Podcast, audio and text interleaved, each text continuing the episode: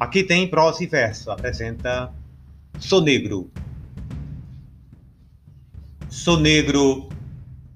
Meus avós foram queimados pelo sol da África. Minha alma recebeu o batismo dos tambores, atabaques, gongos e agogôs.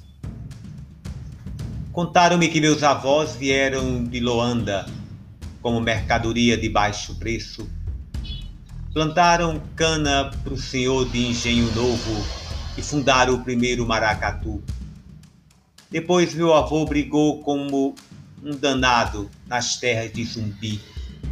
Era valente como que. Na capoeira ou na faca, escreveu não leu, o pau comeu.